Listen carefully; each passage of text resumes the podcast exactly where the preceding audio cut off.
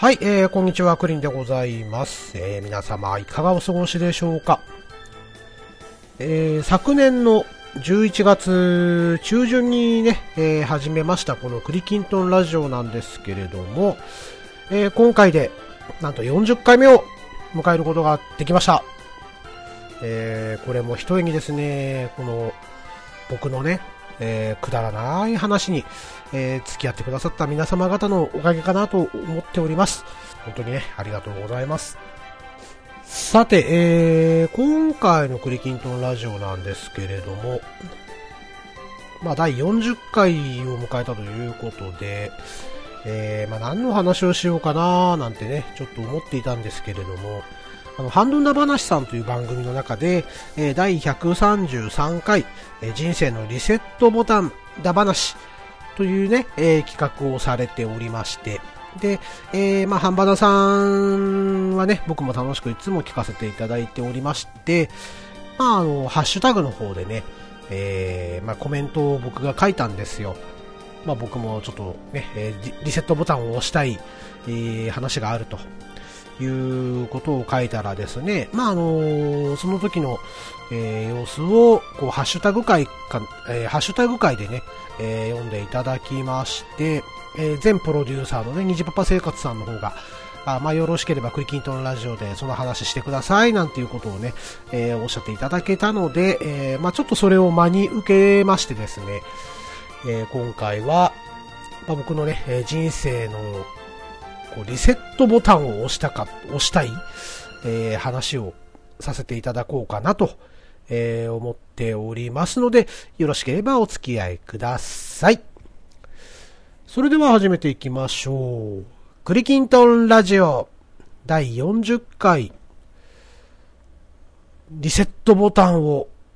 押したいぞ。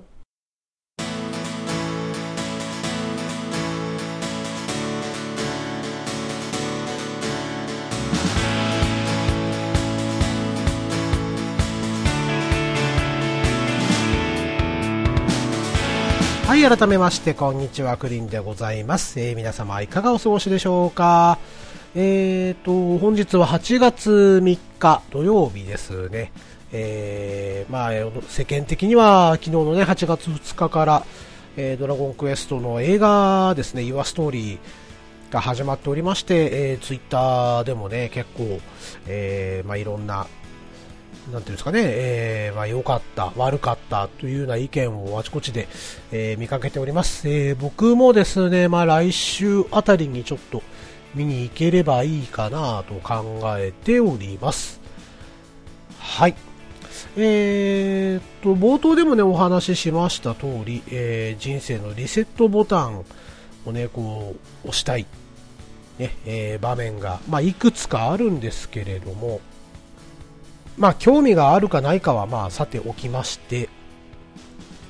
僕のね、えー、まあ、僕と、えー、奥さんの話に、えー、限定をして、えちょっとお話しさせていただこうかなと考えております。えーと、どっから話しようかな。えーと、そうですね、僕と奥さん、えー、今年2019年ですよね。えー、もう結婚したのが2003年の7月なんですね。えー、奥さんの誕生日の1日前に結婚式を挙げまして、まあ、席を入れたのはもうちょい早いんですが、えー、と5月5日の日に席は入れてるんですけれども、まあ、いつの間にかですね、我々の結婚記念日っていうのは結婚式を挙げた日になりました。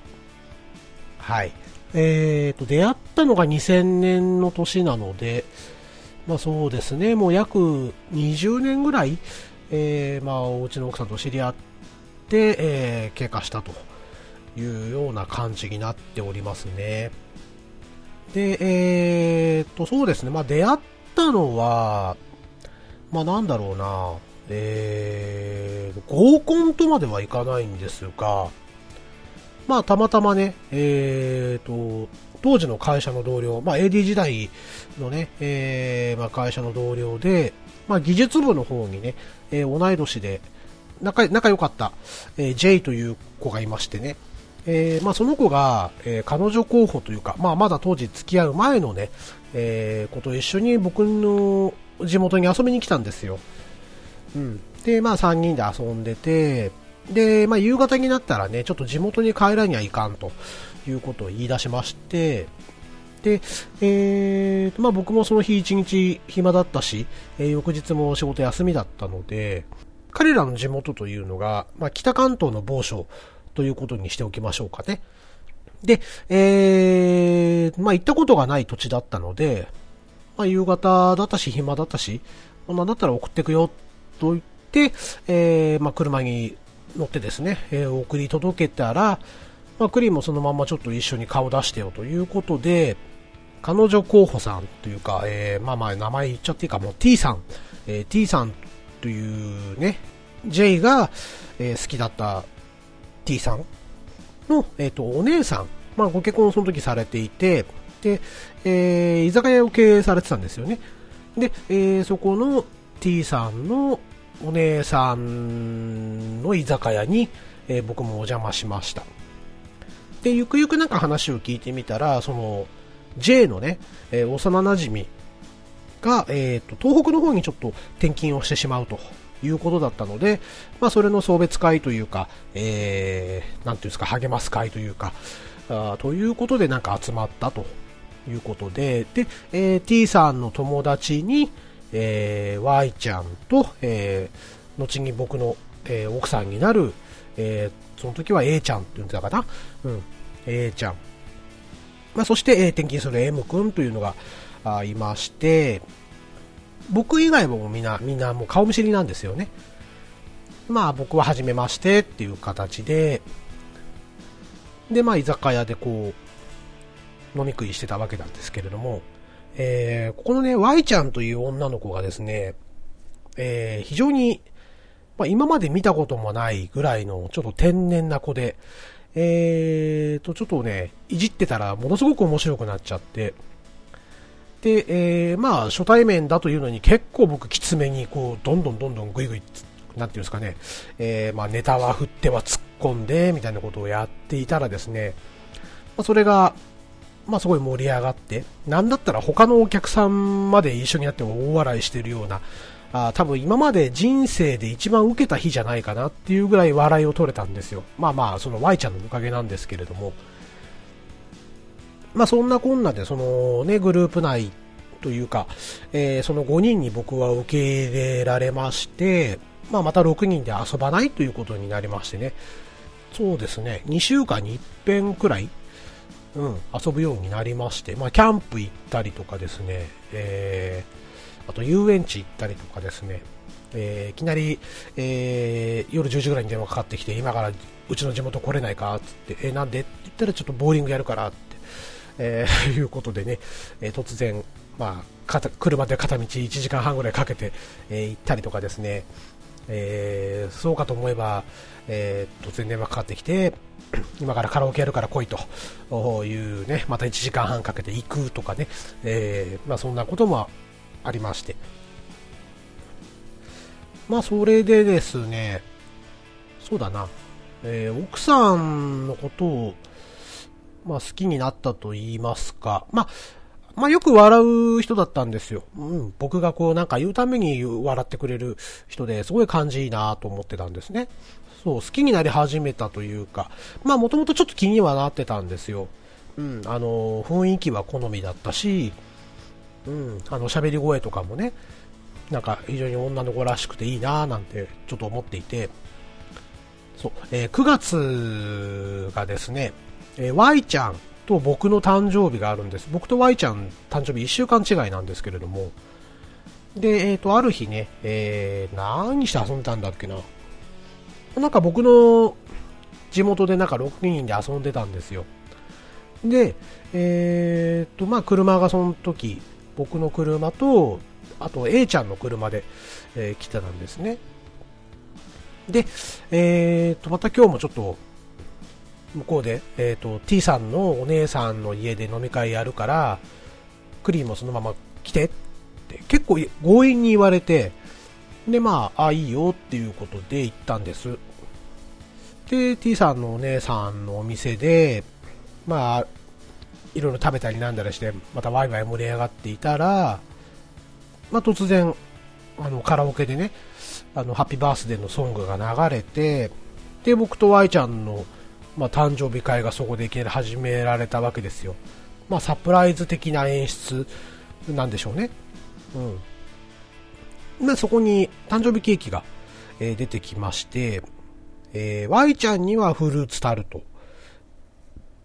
で、僕にはチョコレートケーキがそれぞれ、えー、置かれまして。結構大きかったんですよ。ホール。何号って言うんだろう。えー、でもクリスマスとかに売ってるような大きさ、5号とかかな。まあまあ大きな、えー、サイズのやつが2つどんどんと置いてありまして、で、聞いたらですね、え、これどうしたの？って買ってきたの？なんて話を聞いたら、いや、A ちゃんがケーキ、ケーキ作りっていうお菓子、お菓子作りが趣味なんだよっていうのを聞かされ、で、手作りのね、えー、ケーキを頂戴したんです。まあ、これで、まあ、ちょっと、まあ、僕の勝手な勘違いというか、ね、A ちゃんもしかして俺のこと好きなんじゃないの？ってちょっと思い始めたのが、えー、そもそものきっかけなんですね。まあ、後で聞いたらなんてことないんです。あの T さんが手伝うから、えー、なんかケーキ作ろうよっていうことで温度取ってくれたのは T さんらしいんですけれども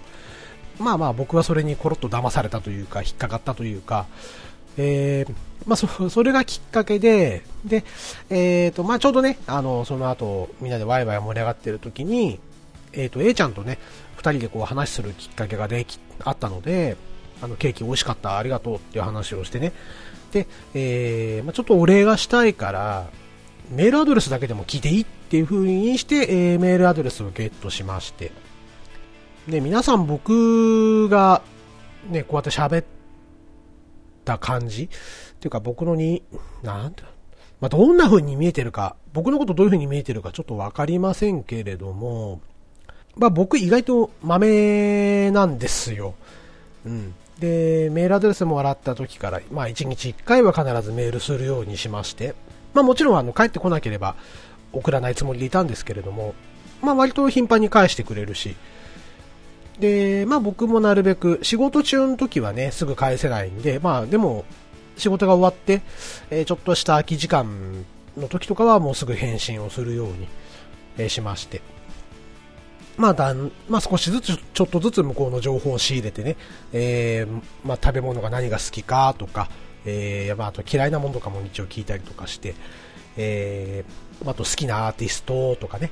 まあそういうふうに、まあ、徐々に徐々にこう少しずつ情報を入手しまして、まあ、そのうちだんだんね、あのメールのやり取りも頻繁になってきたんで、そろそろ頃合いかなということで、もうちょっと、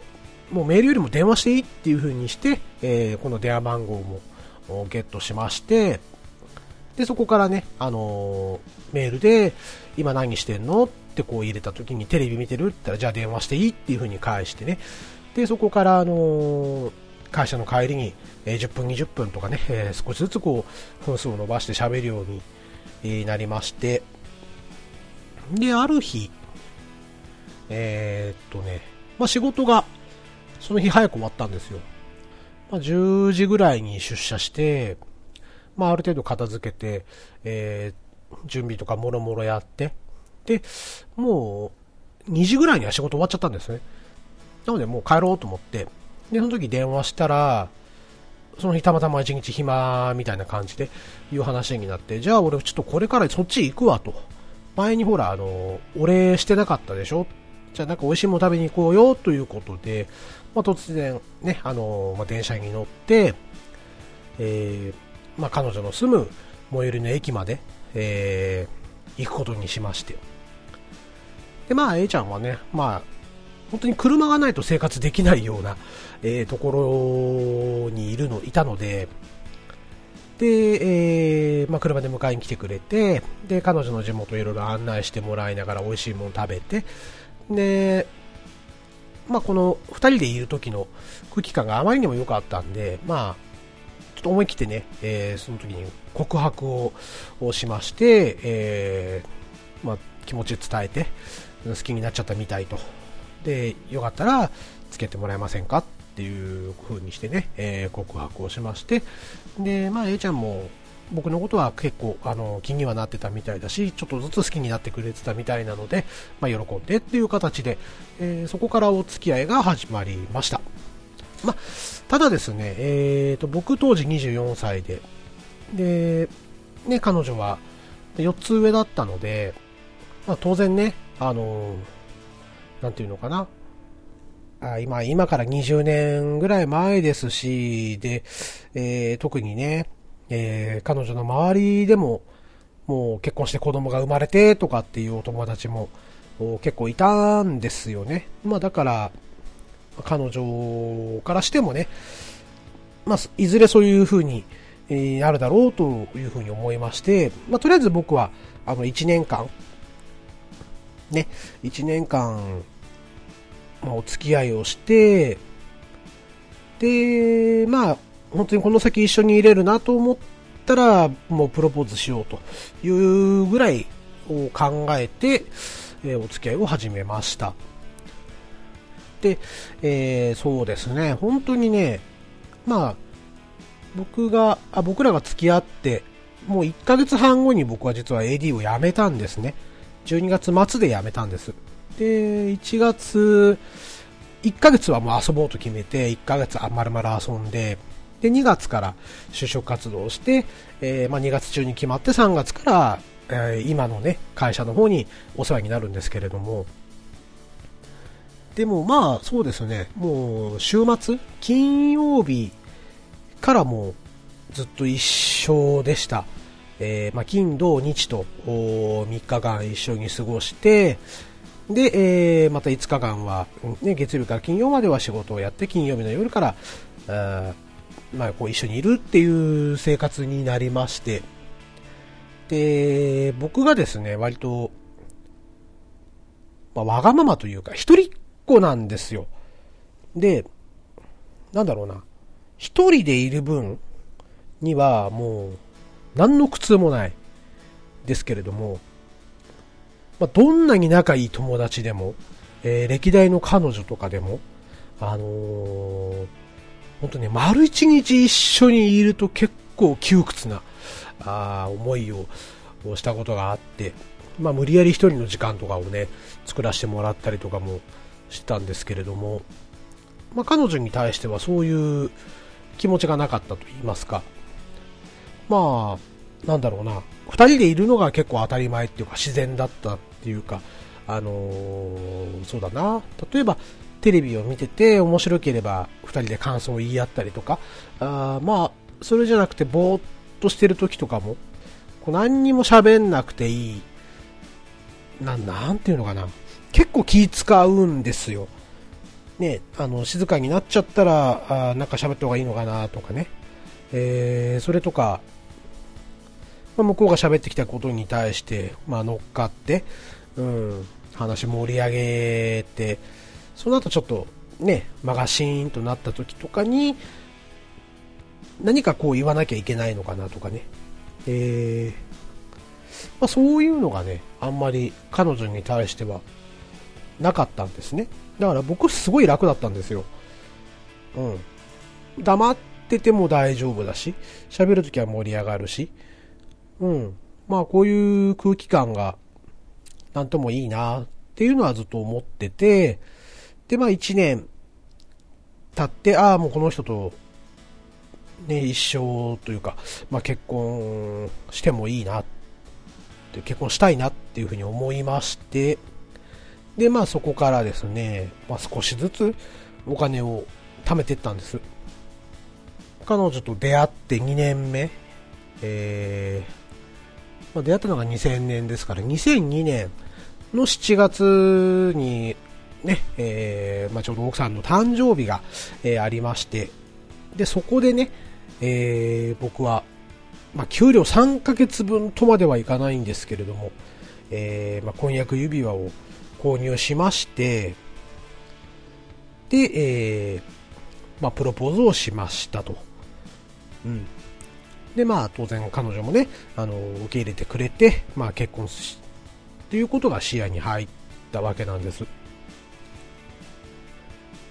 はい、えーっと、まあ、ここまでがちょっと前振り、まあ、随分長かったんですけど、前振りになりますけれども、えー、まあ、まずね、えー、彼女の方がうちに、うちの両親のもとに挨拶に、えー、来まして、で、まあ、何度かね、もう合わしてるし、一緒にご飯食べたりもしてるので、まあ、うちの母親なんかは特に、えー、すごい気に入っていたので、うん、もう素直に結婚、ね、えー、この人と結婚しますっていう話をしたときに、えー、まあ、うちの両親はすごく喜んでくれて、うん、すごい祝福もしてくれてね、うちは OK と。じゃあ次は、ね、えー、彼女の家にご挨拶行かなきゃいけないと。いうことでね、まあ、翌週かな、えー、僕スーツ着て、まあ夏の暑い日でしたわ、もう8月とかなってたのかな。うん、暑い日にですね、まあ、スーツ着て、えー、ネクタイ締めて、で、彼女の家に行きました。向こうのね、えー、親御さんというのは、まあ、ご両親はですね、もう離婚されておりまして、で、彼女はお父さんと一緒に暮らしてたんですね。まあ、何度か僕もご挨拶したことはあって、えー、まあ、お付き合いさせていただきます、お付き合いさせていただいております、みたいなご挨拶もさせてはいただいてはいたんですけれども、まあ、なかなか、あの、なていうんですかね、まあ、貫禄があるというか、えー、独特のオーラがあるというか、まあ、ぶっちゃけて言うと結構こわもての感じのお父さんなんですよ。で、まあ、ね、えー、ピンポーンと鳴らして、えー、あ、クリーンです、どうもこんにちは、というお忙しいところすいません、お時間いただきまして、ということでね、まあ、ご挨拶して、で、僕のプランニングの中では、ね、もう、もうすぐ、もう席についてすぐ、すいません、あの、娘さんとね、えー、結婚させてくださいみたいなことをこう言おうと思ってたんですよ。で、えー、まあ、先ほども申し上げた通り、まあ、ご両親が離婚されておりまして、で、えー、まあ、うちの奥さん、あまあ、奥さんというか、まあ、当時は彼女か、がね、まあ、お茶菓子とか、あの、ケーキとか冷たいコアイスコーヒーとか持ってきて、えー、まあ、その準備でバタバタバタバタしてて、ね、あの、どうぞ座ってくださいってこう言われて、もうすぐ切り出したかったんですけど、隣に彼女がいないことには切り出せないじゃないですか。うん。で、どうやらまだしばらくかかりそうな気配なんですよね。なんか、コーヒーをこぼしたような音とかも聞こえて、あーとか言ってんのも聞こえてたんで。で、まあ、とにかく、場を繋がなきゃいけないと。お父さんも座ってるし、僕も座ってるしね。で、まあ、見たらテレビがね、大きなテレビが飾ってあるんです。50インチぐらいの液晶テレビがこう飾ってありましてね。で、あ、これだと思いまして、お父さんこれいいテレビですね、なんていう風に話を切り出しましてね。で、ああ、そうなんだよって。で、お父さん家電好きなの知ってたんで、で、これ、あ、メーカーシャープなんですね、とかね。ね、まだ僕は当時ブラウン管のテレビだったんで、ああ、すごい綺麗で見やすいですね、なんていう風に言われた、あの、褒めてたらお父さんも乗っかってきてくれて、うん。で、特に BS なんかがいいんだよ、なんつってね、あの、BS のハイビジョン放送をこう見せてもらって、うわ、すごい綺麗ですね、なんていう風にこう、ワイのワイのこう盛り上がっていたら、まあ奥さんがようやくね、あの、お茶がお茶菓子と、えー、アイスコーヒー持ってきましてね、で、僕の席の横に座りまして、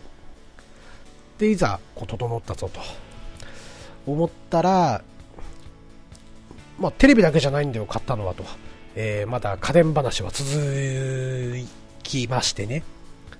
まあ、レコーダーも一緒に買ったんだと。で、ああ、これが噂のハードディスクレコーダーですかと。いうことでね。うん、あのどんな感じなんですか？なんてこうこうやってこうやってやれば録音取れるんだよと、ああ、あの、あれですか、あの、後ろでケーブル1本でつなげられるやつですね、なんて、ね、まあ、僕もそんなに、なんていうか、嫌いじゃない方なんでまあその話が、まあ、要は延々に続くわけですよ。うん。もうリモコン一つで、テレビも、ビデオも見れるんだよみたいな感じでね、あ、そうなんですね、いいですね、なんてこう言いながらね、えー、なんかそんな不毛なやりとりが30分ぐらい実は続きまして、えー、まあ、横からですね、圧を感じるわけですよ。お前早く言わんかいと。うちの奥さんからね。圧が、いや、分かってる分かってると。ね。もう分かっ、ちょっと待ちたまえと。いうことでお父さんもこうやって話、楽しそうに話されてるんだから、ね、ここの空気をこうぶった切ってまで、お嬢さんと結婚させてくださいってこう、言えないじゃないですか。言え、言えないんですよ。言えなかったんですよ。うん。で、まあね、ようやくこう、なんていうかな、もう間ができた時に行こうということで、えー、まあ、僕も返しをね、ちょっと丁寧に返していたところを少しずつ、少しずつ、こう、なんていうのかな、えー、まあ、余計、向こうが食いついてくるようなボールを投げないようにしようということで、まあ、さ徐々に徐々にこう会話をね、えー、うまいこと調整していこうとしていたんですけれども、お父さんの日がもう止まらなくてですね、うん、結局なんか、1時間近くテレビとそのレコーダーあと、あとこのスピーカーもいいんだみたいな感じでね、あの5.1チャンネルの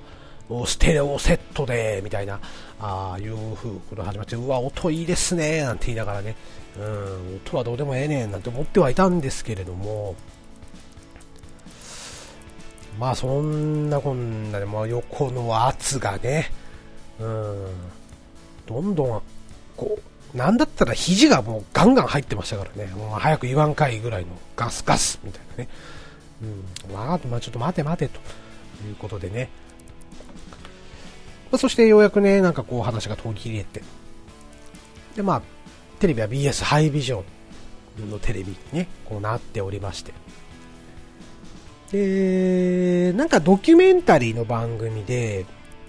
まあ、自然のね、この海水から作る、えー、塩みたいな話だったんですよ。ポンプでこう組み上げてね、なんかピラミッドみたいな形のところにですね、このポンプで真上までこう、上げた海水をこうゆっくり落とすことによって、えー、少しずつ、えー、蒸発をして、えー、塩がこう、まあ、結晶化というか、えまあ、そういう風にやって塩が自然の塩ができるよと、えミネラルたっぷりの塩ができますよみたいなことをやってるわけですよ。で、まあ、ようやく話も止まって、えー、まあ、それをね、3人でちょっと見ていたんですけれども、あ、これだと、いうことでね、まあ、ちょっとつかみが欲しいわけですよ、僕としては。あの、ね、突然、お父さんすいませんと、あの、お嬢さんを僕にくださいみたいなあ話をですね、唐突に振ってもちょっと面白くないなと。まあ、少し何かしらの向上が欲しいというか、えー、前振りが欲しいというかですね、うん。まあ、さっさと言いきゃよかったんですけれども、まあ、そこで、まあ、この塩をね、見て、で、あ、こうやって塩ってできるんですね、と。で、まあ、なんというか、こう、蒸発していくうちに、こう、結晶となって、それがこう、重なり合って塩ができるんですよね。まあ、ね、家族もそうありたいもんですよね。僕の中では結構うまいこと言った。あと思ったんですけれども、えー、完全に空気がポカーンなんですよ。あれ？俺これ滑ったなっていう感じになりましてね。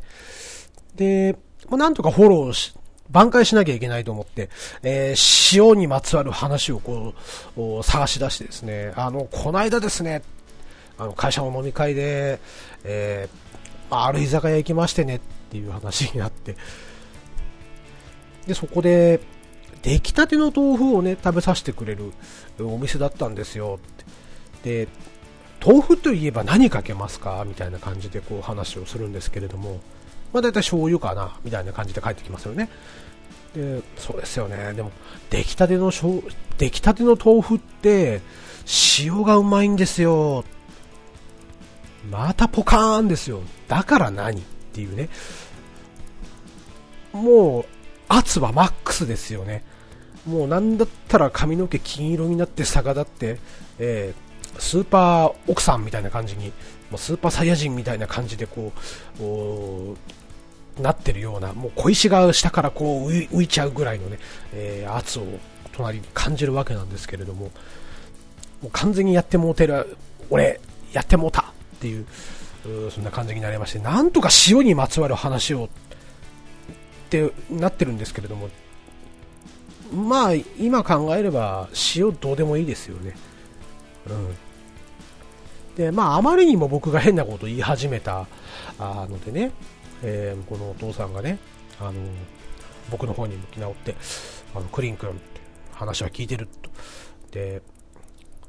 まあ、うちの娘はわがままな娘だけど、一つよろしく頼みますと、頭を下げられましてね。いやいやいやいやいや、ちょっと待ってください、待ってくださいと。それは僕がやらなきゃいけないことなんですよ。おってなってるんですけれども、もう後の祭りですよね。うん。という、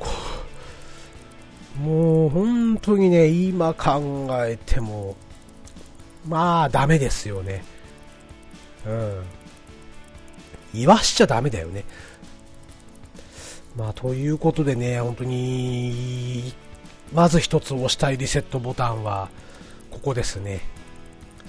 もう玄関入るとこからやり直したい。うん。で、奥さんがこう、お茶菓子って言った瞬間に、いや、ちょっと待ってくれと。ちょっとお前そこ座れ。で、お父さん、僕たち結婚させてくださいっていう風にしたいな。そういう過去にならないかな。まあ、今はもうほとんどないですけれども、まあ、結婚したての頃だったりとかですね、あと子供が生まれた時とかですね、まあ、ちょいちょい夫婦喧嘩になることもありましてね、えー、まあ、うちの奥さんは必ず過去の話を蒸し返すんです。えー、結婚する前の、ね、えー、なんていうのかな、ちょっとしたこと、えー、女友達からメール来たこととか、えー、まあ、なんだろうな、その、飲み会に女の子がいたこととかですね、えー、もうなんだろう、えーと、とにかく他の女の子が絡むと全部浮気だって言われるわけですよ。え、何もなくてですよ。何もなくても浮気だってこう、どうでもいいか、そこは。まあ、とにかくですね、え、過去の話をいくつもいくつもこう羅列をしていって、そこ関係ないでしょってなるんですけれども、そういう昔の話と今の話全然関係ないよね。まあ、僕も真っ向から立ち向かってた時期はあったんですけどね。うん、でももう何言っても聞かない、えー、あの余命無双が止まらない感じでですね、まあ、どんどんどんどんこう切り刻まれるわけですよ。なのでね、えー、もう喧嘩しても、喧嘩すると、えー、もうとにかく話にならなくなるんで、えー、次第に僕は黙るというね、えー、作戦をこう結構するようになりまして、うん、違う。謝ってもね、あれなんですよ、ああ、ごめんねってこう、僕が悪かったってこう言っても、うん、勢いが止まらないんですよね。もういつまでそのデンプシーロールで俺は叩き続けられなきゃいけないんだぐらい、えー、もうもうずっとエンドレスの攻撃をバンバンバンバンこう繰り出してくるって、うん、もうとにかくね謝りもしなきゃもう黙ってるっていう嵐が過ぎるのをじっと待つっていう。うん。まあ、黙ってたら黙ってたでまたね、あの攻撃は止まらないんですけれどもね、結局、怒らせないのが一番。ということで、えー、まあ、それが、ね、我々の夫婦円満の秘訣です。説得力ないなそして、えー、もう一つのリセットボタンを押したい話なんですけれども、えーと、結婚式ね、えー、まあ、先ほどもちょっと言いましたけれども、えー、彼女は、ま、北関東某所でね、えー、で、僕は埼玉県じゃないですか。で、まあ、ど本当はね、あの、結婚式というのは僕は女性のためにあるもんだと、えいうふうに思っているの、思っていたので、え、まあ、彼女の地元でもいいよと。でもそしたら、あれでしょってあんたのところので会社の人だったりとか、あの親戚の方とかね、来るのも大変でしょうと。いうことで、じゃあ折衷案として、ちょうど間のところで結婚式あげましょうか、というところで話がまとまりまして、えー、まあちょっと、えー、我々のね、えー、住んでるところの仲介に、割とまあまあ大きめな、えー、都市があったんで、えー、そこの結婚式場を回りましてね、えー、4つ、5つぐらい回ったのかな。で、その中で、まあなんだろうな、あのー、すごいね、営業さんが、まあできる人というか、あのー、ウィークポイントも教えてくれつつ、ストロングポイントをね、えー、こう、上手にプレゼンをしてくれる営業さんで、ああ、もうこの人が担当になってくれるんだったら、ここの結婚式場がいいよねっていうことで僕と奥さんはそこの結婚式場に決めたんですよ。うん。でぜひ最後まで担当お願いしたいんですけど、って言って、ああ、わかりました、頑張りますって言った彼は2ヶ月後には辞めちゃってるというね、えー、まあまあ、そういうケチのつき方から始まっているんですが、まあ、式場自体はすごくね、あの、いい式場で、で、なんだろうな、いろんなことをやらせてくれるんですよ。うんとね、やらせてくれるというか、向こうからのプランニングといいますかね、えー、っと、まあ、ホームパーティー形式でやったらどうですかと。なんかね、二人の雰囲気見てると、この格式ばったようなものよりもなんかアットホームの方がいいですよっていうことを言われて、えじゃあどういうことできるんですかっていうことで、えー、まあ、いくつかこういうことできます、こういうことできますよ、みたいな、あ提示をされるわけです。えー、例えばですね、えーと、まず新郎新婦の経歴なんですけれども、これをね、司会者が読み上げるんじゃなくて、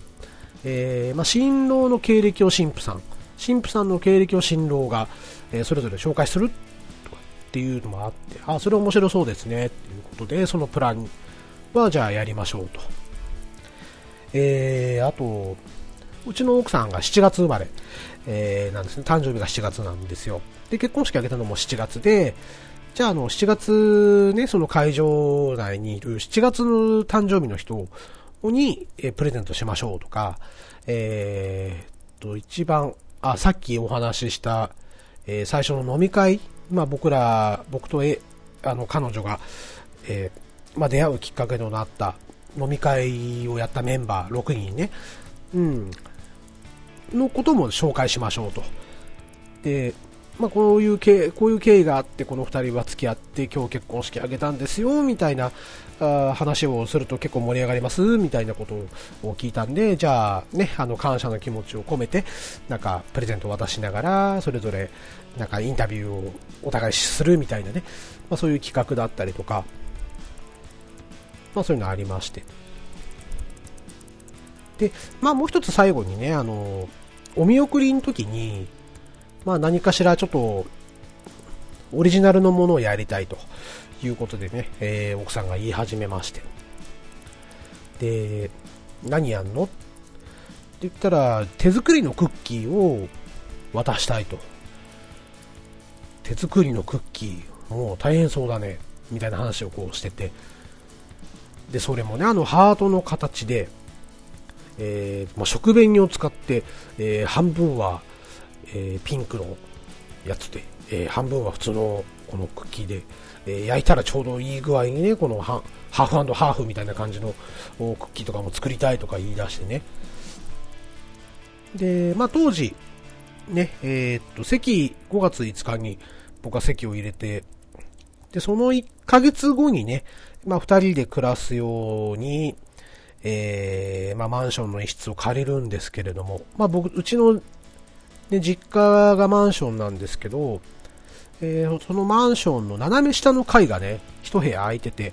で、うちの母親と、え、大家さんがね、えー、まあ割と仲が良くて、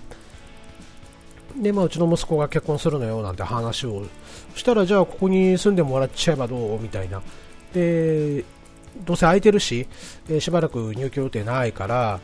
で、もったいないし、あの、家賃もちょっと勉強させてもらうわよみたいな形でね、あのー、まあ、半額ぐらいで、えー、3LDK のね、えー、いい部屋を借りれたんですけれども、あ、そうそう。で、えー、まあ、クリキントンラジオを聞いてくださってる人にはおなじみのポガワくんと同じくね、うちも初めは、えー、席は入れたけど、しばらく別居というか、えー、まあ、週末婚だったんですね。うちの奥さん高卒で、えー、働き始めまして、で、会社辞めるときはもう30近くなってたのかな。なので退職金とあとボーナスもらってから辞めたいと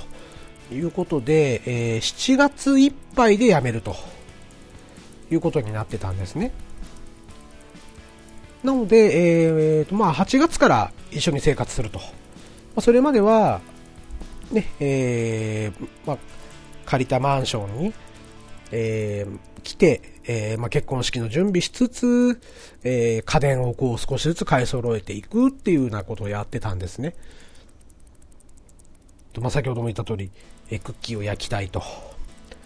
で、え、で、二次会もその結婚式会場で、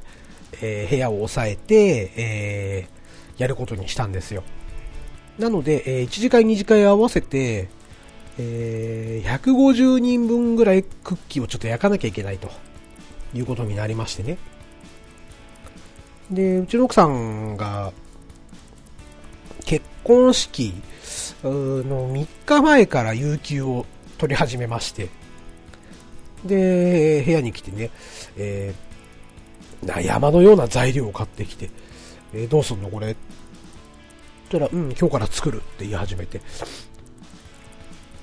で、まあ僕はとりあえず仕事行きましてね。で、まあ夕方帰ってきたら、もう甘い匂いですごいことになってて、全然終わらないと。焼いても焼いても終わらない。で、まあ僕も手伝いましてね。で、まあ結婚式のね、1日前、えー、は、会社の上司の行為でね、忙しいだろうから、あの、休み取っていいよって言われたので休みを取らせてもらってたんですよだからもうその日はもうその晩ももう徹夜で、えー、全部えっとね1人頭5枚用意してその150人分だから750枚クッキーを焼き終えたのがもう32時間ぐらい寝ない状態で出来上がったんですよね。で、まあそれを袋詰めしてリボンで、えー、こうやってね。で、その日、ね、奥さんが結婚式前日は、なんかオプションでね、なんかエス全身エステができると。いうことなので、とまあ、少し仮眠取らせて、で、エステに行って、えー、まあ、そのまま実家実家に帰って、えお父さんに挨拶をして、えー、じゃあ翌日結婚式場で会おうねっていうことでね、えー、帰らせて、まあ、僕は僕で、あのー、散髪行ってね、え、髪の毛切ったりとか、え、しましたね。なんだろうな、やっぱ、プレッシャーに負けたのか、結婚式の1週間前にですね、僕、急性胃腸炎になりまして、え、実は、しばらく物が食えなかった。ですよ。なんか話がちょっと前後して申し訳ないんですけれども、で、まあ、結婚式当日も、そんなに体調は良くなかった。んですけども、まあ、そんなこと言ってらんないのでね、えー、まあ、結婚式場に行きまして、えー、まあ、彼女と会って、えー、まあ、なかなかね、あの、綺麗なウェディングドレス姿を見てちょっと感動したりとかですね、えまあ、そういうこともいろいろありまして、まあ、いよいよ、えー、披露宴が始まりまして。で、まあ、ね、いろんな企画をね、えー、まあ、僕らも楽しかったし、あの、来てくれたね、えー、友達とか、えー、会社の人とか、え親戚の人とかがね、えすごく良かったよと言ってくれるような、本当にいい式だったんですよ。うん。あの、企画も喜んでくれたしね。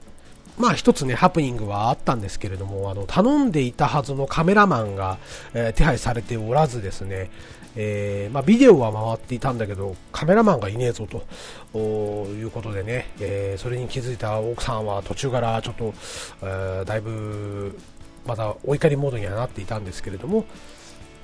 まあ、それはしょうがねえと。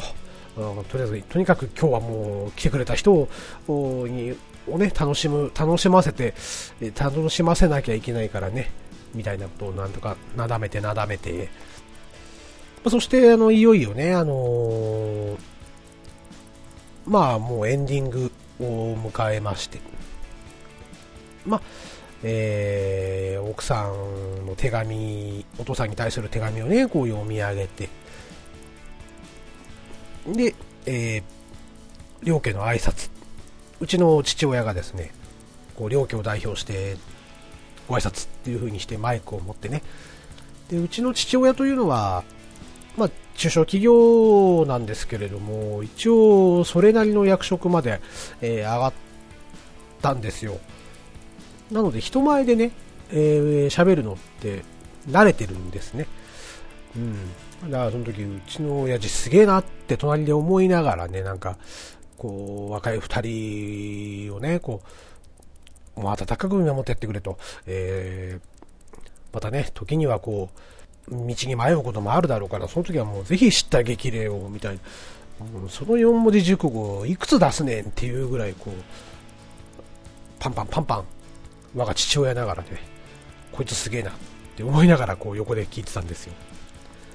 で、まあ、いよいよ最後にね、あのー、僕らの挨拶、になりまして、まあ、僕マイク持ってね、えー、100%暗記してたつもりだったんですけれども、えー、2、3行喋った瞬間に飛んだんですね。いけね、この先何言うんだっけな。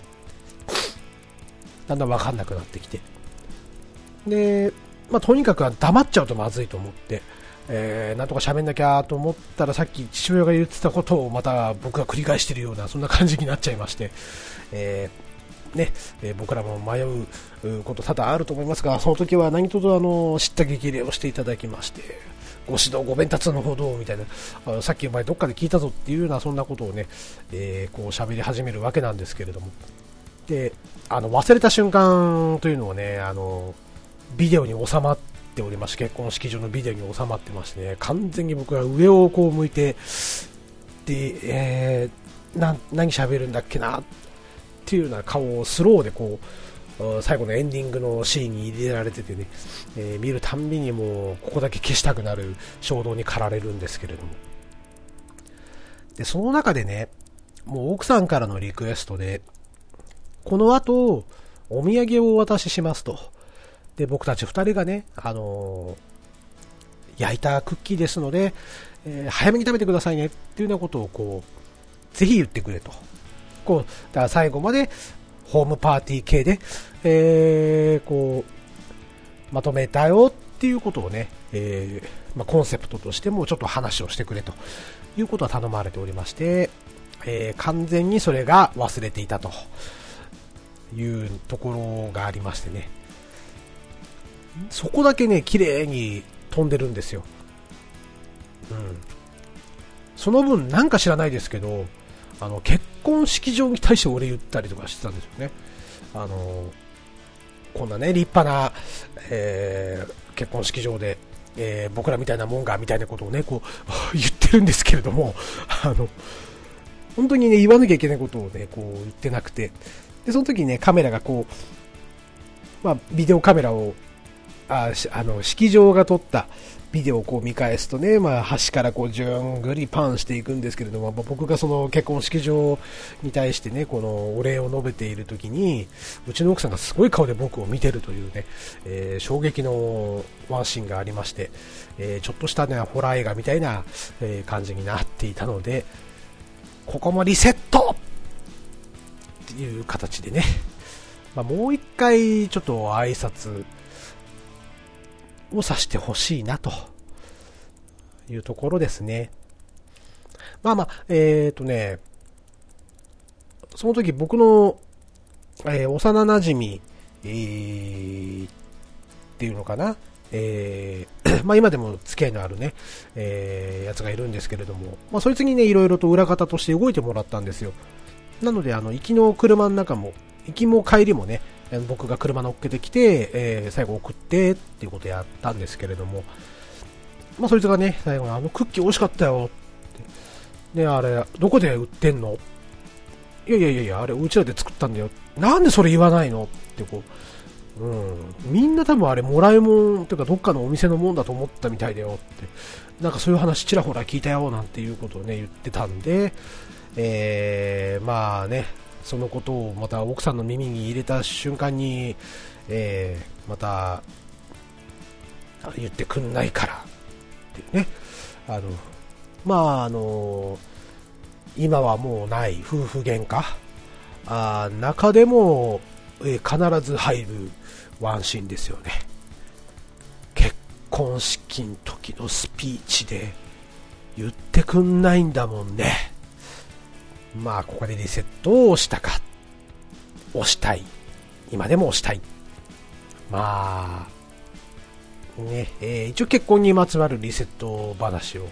えー、2点ほど披露させていただきました。はい、えー、っとね、かなりこう思い出しながら話をしているので、えー、話の前後がね、ちょっとぐちゃぐちゃになってるかもしれませんが、その辺は何卒ご容赦あいただければと思います。はい、えー、ということで、ハンドダ話さんの方からちょっとね、お話の方をお借りさせていただきました。どうもありがとうございました。えー、以上、結婚にまつわるリセット話でした。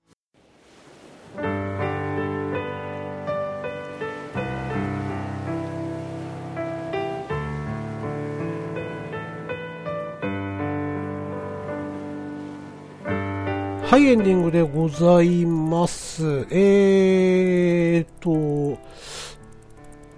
まあ、自分では割と面白おかしく喋ったつもりなんですが、聞いてる皆さんにとってはどうでもいい話だったかもしれませんが、えー、リセット話の方をちょっとさせていただきました。と、そうですね。